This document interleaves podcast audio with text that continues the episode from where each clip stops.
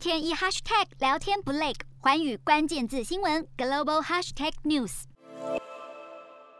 台湾驻立陶宛代表处成立，是第一个欧洲国家以台湾为名设立的驻外代表处。引起中国强烈的不满，甚至以降级立中外交关系来反制。不过，立陶宛挺台动作深获美国与欧盟的支持。美国跨党派议员提出促进与台湾关系法案，要求美国运用外交影响力，帮助台湾在还没设立代表处的国家设立代表处，来对抗威权威胁。根据美国国会议员提出促进与台湾关系法案的内容，将要求美国与盟友合作来支持台湾拓展与各国关系。并利用美国的外交影响力来协助台湾在尚未设点国家设立代表处，尤其是加强台湾与理念相近国家的经济关系，以对抗来自中国的各种威胁手段。此外，法案要求美国国务卿必须在一百八十天内提出战略报告。美国国会议员挺台的立法动作具有深层意义。其实，台湾与美国在不久前曾讨论过台湾驻美代表处证明的可能性。如今，立陶宛同意以台湾为名设立代表处，成了各国思考如何在与中国保持外交关系下，同时又能与台湾深化关系的方式。倘若法案顺利通过后，将可以让立陶宛模式发挥典范作用，值得关注。值得留意的是，中国对立陶宛挺台相当不满。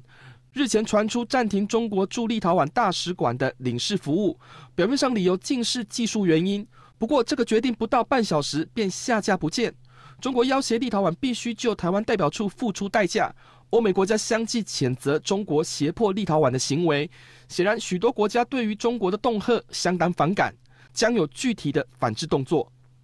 有趣的是，立陶宛的教育、科学暨体育部长表示不会参加明年二月举行的北京冬奥，并称其他官员也不计划出席，在保有运动员仍可以参加的前提下，形同开出外交抵制北京冬奥的第一枪。目前国际上抵制北京冬奥的呼声越来越大，认为国际体育赛事不能沦为集权国家用来洗白形象的工具，将可能会有共同抵制的作为。立陶宛挺台反中的动作频频，这除了符合当前的国际形势之外，更是立陶宛建立在地缘政治上的外交战略。作为欧洲小国的立陶宛，如何在大国利益之间发挥关键的影响力？各国将会仿效立陶宛应对中国威胁的模式，这会牵动国际政经板块。欧洲国家将会是美中竞争下的拉拢对象，进而在印太地区发挥影响力。立陶宛模式已经产生扩散效应。欧美国家除了表达力挺之意，也必须有具体的作为。说白了，用意并不只是单纯的挺台，